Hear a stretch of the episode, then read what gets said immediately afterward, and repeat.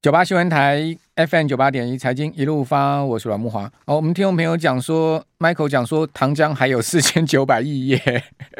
好，因为今天公布出来买了一一百一十多亿嘛，哈，所以糖浆总共五千亿，哈，所以还有一四千九百亿。我跟各位讲哈，这个四千九百亿其实根本不是呃国安基金的钱呐，哦，国安基金根本不是一个常备基金嘛，大家都知道，它其实呃它的呃三千亿是来自于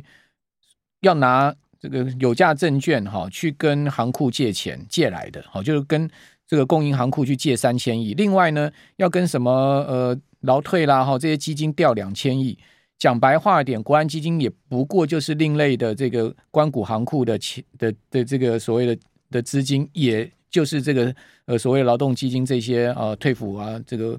这些钱嘛哈。所以讲白话点，国安基金并不是一个常备的五千亿了哈。哦，哦所以即使今天买了一一百多亿哈，你说他四千九百亿什么事就要动用，他还是要去借啊，他还是要去调啊。哦，好，那这个是国安基金了，我们今天不讨论它了哈。我们要讨论呢这个国际大事啊，因为今天有一个非常大的国际大事发生啊，我不知道听众朋友知不知道啊？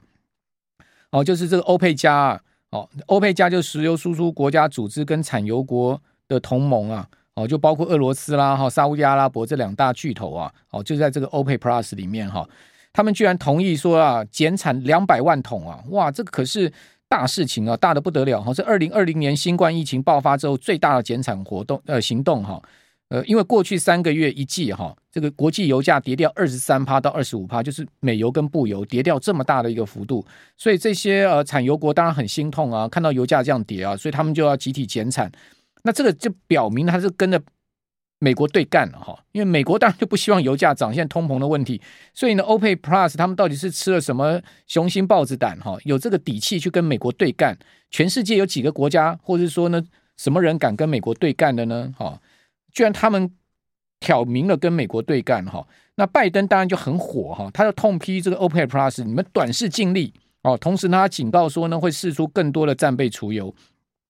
哦，今天有一个内幕消息出来哦，说，呃，是 CNN 的报道哈，CNN 报道这个内幕消息是说什么？说这个 OPEC Plus 他们在开会前哦，就是要开这个减产会议之前哦，拜登用尽各种方法劝阻，哦，最后都失败，而且呢，美国财政部的演讲草稿呢，更把未来的前景比喻成是一个彻底的灾难。哦，那 CNN 是根据多个知情人士公布出来这个内幕的报道哈。他说：“拜登啊，用尽各种管道施压啊，但是这一次的努力失败了。哦，就在其中选举登场前的五周，我们知道其中选举十一月六号就要举行了。哦，那这个可见是给拜登一个很大的打击，因为你还记得他跑去沙乌地阿拉伯，呃，美国总统什么时候去访问沙乌地阿拉伯？都是沙乌地阿拉伯跑来美国，这次是美国跑去沙乌地阿拉伯，美国总统哦，就是希望说呢，呃，沙国可以这个增产。结果呢，拜登去了之后，沙国只有增产一百万桶，现在宣布。”一口气减两百万桶，你看有没有够狠？好，结果呃说美国财政部知道这个事情，他们的这个演讲稿应该是写给总统演讲稿，说这是一个彻底的灾难。那这个演讲稿其实没有经过领导层允许了哈，但是已经被 CNN 报道出来，还讲说呢，呃，原来双方啊在斡旋的过程中啊，哦，美国释出一个呃筹码，就是说如果你 OPEC Plus 不减产的话，好，美国会宣布回购两亿桶的战备储油。好，就是说你不减产，好，你不减产，我就买你的油，买两亿桶，哦，结果呢，OPEC Plus 根本不甩美国，哦，就直接宣布减产两百万桶，好，那这个减产消息出来之后呢，油价当然应声上涨嘛，哦，WTI 涨到八十七点七六，那布布伦特涨到九十三点三七，哦，都涨差不多一趴多，哦，那油价其实已经反弹差不多一周多的时间哦，如果各位可以看到。呃，今年如果我们讲 WTI，它最高啊是在六月初出现到过每桶一百一十二，哦，一直跌到多少？跌到这个呃，跌到九月底，哈，跌到最低跌到七十六。那现在目前呢又回到了八十七，哦，油价已经连日大概十几个交易日上涨，弹上来了。那在美国选前呢，这个油价上涨绝对不利于选情嘛，哦，这个是一个呃大的事情哦。那另外还有一个大的事情就是说呢。美国现在要怎么反制？说白宫准备要放宽委内瑞拉的制裁，因为委内瑞拉也是一个大产油国哦。那什么呃，要用委委内瑞拉的油来这个抵消掉刚刚讲 OPEC Plus 减产。好，还有就是另外一个消息，就是说俄国可能再减产哦，三百万桶哦，这个说如果说欧盟跟美国继续推进俄国的呃油油价上限计划的话，俄国就反制，我减减产三百万桶。好、哦，这个真的是打不完的一场石油战争哈、哦。那针对这个事情到底怎么回事？CNN 报道的这个是真有这件事情吗？拜登用尽方法都没有办法阻止 OPEC Plus，沙乌地阿拉伯是正式跟美国翻脸了吗？我们赶快来请教富兰克林投顾的梁佩玲协理啊，佩玲你好，慕驊各位听众朋友、观众朋友大家好。哦，这个石油战争打得非常的非常的火爆哎。对，呃，其实，在前两天，市场本来是预期说 OPEC Plus 应该是减产一百万桶。其实，在前两天，整个油价就已经预先的一个上涨。那昨天出来的结果的确是超出预期哦。其实盘中本来油价还一度下跌的。那不管怎么样，其实刚刚慕驊大哥分析很多，我想主要是从两个层面啦。第一个，当然，其实如果以目前供给跟需求面来看的话呢，目前全球的预估就是全球每日的需求大概是九千九百四十万桶左右，其中美国是占十八个 percent，中国是占十四个 percent，但是需求是九千九百多万桶，供给面的部分其实是超过了一亿桶，其实还是有一点就是略就是相当吃紧，但是供给还是有略高于需求的部分，但问题是现在大家担心的是接下来的景气看起来是更弱的状态。所以其实 OPEC Plus 其实老实说，毕竟每个国家还是要站在他自己本身的利益来做决定。虽然面临到美国很大的一个压力，所以尤其部分的像是呃 OPEC Plus 的国家，其实在油价之前曾经跌破八十美元的状态之下，对它未来的财政预算其实会有压力的。所以我觉得这部分是嗯。反映出 OPEC Plus 成员国，他一定要去呃透过减产，或者是呃之前是比较透过就是呃喊话的动作，因为他上个月其实只有小幅的减产十万桶嘛，那这次其实就是幅度是相对比较大很多，两百万呢、欸，这个很大的一个减产。对，那我觉得是第一个，我觉得是看到未来的经济需求的确会影响到原油的需求出现比较大的一个下滑。那第二个当然就是您提到了，就是在政治面的部分，为什么其实美国当然。拜登面临到选举的压力，那油价的高涨，其实另外一方面，除了 OPEC Plus 之外，另外一个当然就是对于俄罗斯其实是相对比较有利。那你可以看到，其实从这一年来，包括了这方面各方在一些。呃，不不论是台面上或者是台面上，你都看得出来，其实在，在呃沙乌地阿拉伯这一部分，其实跟中国或者是跟俄罗斯之间的关系，相较于跟美国这部分，好像有起了一些微妙的变化了，就是相对可能会相对比较支持，就是在中国或者是在俄罗斯那一块，似乎看起来走的是比较。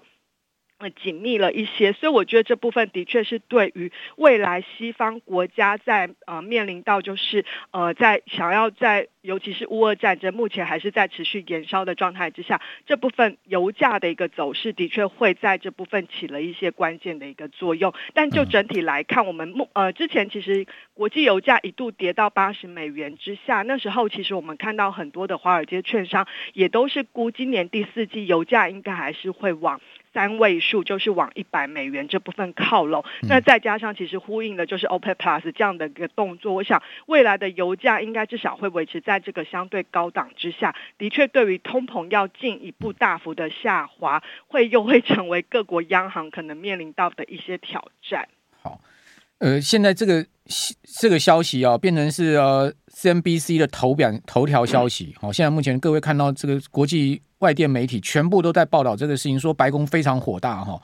哎，这个其实刚佩林讲说，除了通膨以外，在美国马上要期中大选之前五周，这个是拜登的外交大挫败啊！他直接给你拜登就是赏一巴掌呢。我根本就不怕你美国，你看你敢怎么样？我就是要减产，我就是我们这些集团，我们就是要减产。美国真的没有招对付他吗？说美国国会通过了一个法案，这个可能等下请佩林告诉我们，叫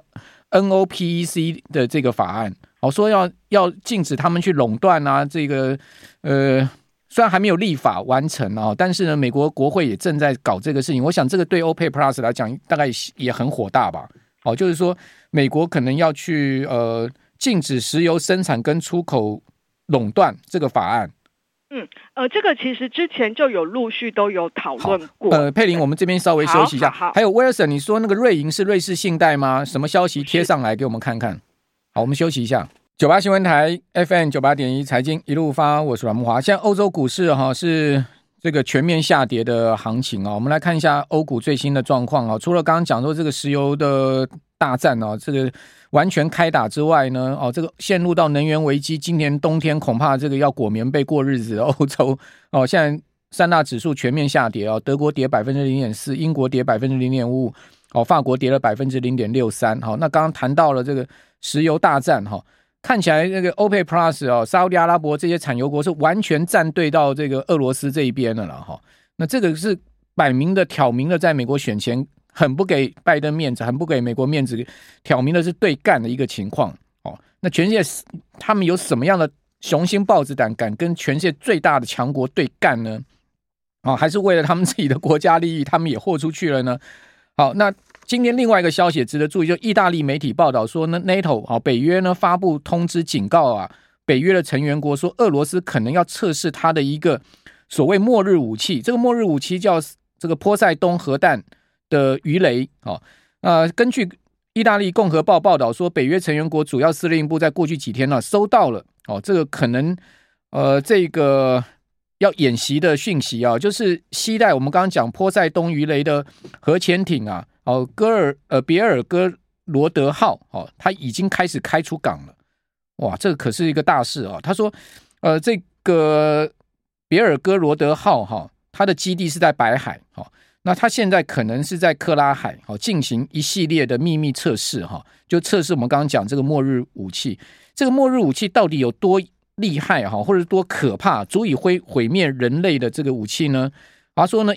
单是一枚波塞冬核弹的鱼雷呢，就足以引发一千六百四十英尺高的海啸，把英国整个送入海底。那波塞冬核动力无人潜艇哦，可以，这个是无人潜舰哦，可以搭载一百兆吨的弹头哦，这个威力是投在广岛原子弹的数千倍哦。那俄罗斯把这个核潜艇啊，无人的核潜艇开出去要测试啊，那么这个真的。他已经讲，他已经把这些动作都摆得非常清楚了哈，包括呃先前讲说要动用战术核弹啊这些事情，这个世界怎么会这么乱？然后最近北韩不断的在射飞弹，而甚至穿过日本本岛上空哦，那以及我们刚刚讲这个石油大战开打哈，那俄罗斯可能要反击，油价上限还要减产三百万桶，那我们人类不是不要过日子了是这样吗？好，那个继续请教佩林，刚刚谈到了，就是说美国要反制，美国国会也有动作，对不对？他那个。法案到底是什么样的一个内容？呃，其实它这个法案就是呃，全名叫做《反对联合垄断石油生产及出口法案》。那其实它这个法案其实已经提出来二十几年了啦。那只是呃中间就一直反反复复。那因为毕竟就是在波湾国家或是 OPEC Plus 这些国家其实是有一些豁免的状态，所以就后来一直没有明确的立法。不过今年五月份是正式在美国的参议院有通过，但在众议院的部分并没有。这主要内容就是要对。于就是他认为，如果美国司法部认为是有一些呃。能源生产的一个垄断行为的话，是可以去提对他提出所谓的一个诉讼。那当然，实际上的结果，实际上的实务做法其实是怎么样？其实因为这从来没有发生过，所以这部分后续还是要看。因为目前只有在参议院过关嘛，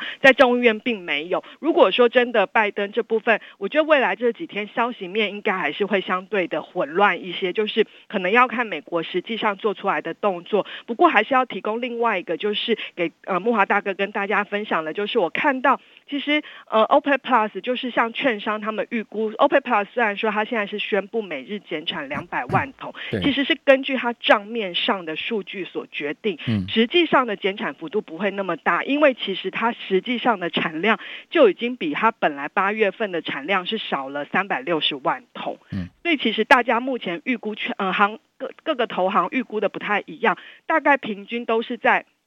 像高盛估的比较少，可能他是认为实际的减产就是只有在四十到六十万桶。嗯、那 Jeffrey 的呃证券他估大概是实际上减产九十万桶左右。嗯、不过不管怎么样，你可以看得出来，就是 OPEC Plus 它基本上就是要撑油价，对即便未来景气在衰退的状态，它就是要撑油价。嗯、那这部分就会让整个油价至少是维持在一个相对高档的一个状态，这个应该是可以预期当中的事情。那另外一方面，当然我觉得比较难预测，而且是。真的就是在政治上是比较纷扰一些的，就是在所谓的一个呃国际上这部分的一个角力啦。那不论是呃石油这部分，或者是您刚刚提到了在俄罗斯这一块的动作还是很多。因为真的，我觉得在十一月八号美国期中选举之前，不论是美中的关系啦，那因为接下来又是十月十六号要开中共二十大会议嘛，这部分可能国际上。呃，当然希望最后不要去触及那一个底线，就是那个红线。但是我想，其实这个消息面的纷扰都会蛮多的，也会造成金融市场是相对的比较波动跟不安。嗯，好，那在这个维也纳举行 OPEC Plus 会议上面，哈，那个沙乌地阿拉伯的能源部长他是这个王子哦，这就叫做阿布杜勒阿齐兹。哈，那个沙勒曼王子说呢，就是能源部长说，哈，沙国的老大说呢。我们会证明，OPEC Plus 不仅会留下来，会作为缓和力量留下来，带来稳定。这个话讲的也很白啊，就是说你想搞我们 OPEC Plus，你也搞不动啊。我告诉你，我们就是很团结的一个石油输出国家组织加盟友了。嗯，就加了俄罗斯老大一起进来了。现在全世界分裂了，是不是？呃，应该呃算是啊，就是是。本来是说就是一个地球两个世界嘛，那现在看起来这个两个世界的分野会越来越多，就是各自找朋友，那各自抱团的状态之下，其实就是真的会变得越来越乱。还有呃，贵公司的同业这个瑞士信贷真的是有问题吗？没有不不敢说是同业，因为他们算是比较偏金金融同业银行，金融同业银行比较多。那我想讲一下，第一个就是当然瑞士信贷有他自己本身的风控的问题，因为这两天其实对于不论是主管机关的询问，或者是投资人，还有在媒体报道上，可能都会让很多投资人是相对比较恐慌一点。那我觉得我想讲一下，就是就瑞士信贷来看的话，第一个就是他当然有他自己本身风控的问题，因为这几年投资了一些像对冲基金啦，这部分都面临到很大的亏损，还有。自己本身的呃营运上也面临到转型的压力。那第二个就是它本身的财务体制，其实老实说，我觉得不能去跟二零零八年的雷曼兄弟事件来做比拟，因为其实经过了二零零八金融海啸之后，其实各国的呃银行呃金融监管都越来越严格。即便是瑞士信贷，它这几年都面临到比较大的一个亏损认列的一个状况。它目前像是呃以以看投资银行就是。金融业它的资本适足率，就是普通股权的一级资本都还有十三点五个 percent，其实在同业当中是仅次于瑞士银行的十四点三。那即便我们看它的流动性覆盖比率，就是拿他手上拥有的高品质的流动性资产去除以他未来三十天以内要付出的净现金，都还有高达一百九十一个 percent，就将近两倍的水准。所以其实它的流动性跟财务面是没有那么立即性的风险，那只是说，因为金融市场都会比较恐慌一点，所以再加上前呃最近的股市又出现很大的一个震荡，所以让它的就是所谓的一个信用违约交换的一个 CDS 价格前几天出现了飙升。那我刚刚提到，我们并不认为它会是一个下一个雷曼的原因，就是刚刚提到，因为它本身的财务体质没有那么糟。第二个就是整体的金融业其实相较于二零零八年那时候，现在的一个监管或者是他们的一个手上的资本是逐率是真的比那时候好很多，所以我觉得这并不会有太大的一个系统性或者是扩散的风险，只是就瑞士信贷本身来看的话，它的问题还没有解决。短线上可以观察十月二十七号还要公布它的重组计划。好，这后面还很多了，还有这个三大信评公司在这个月底会不会降评英国的问题了？哈，今天又一个又又一个负面展望出来了。反正这个世界，对对，这个世界真的已经是乱到一个。不得了的一个状况了，我真的是觉得很讨厌。还是要活，还是要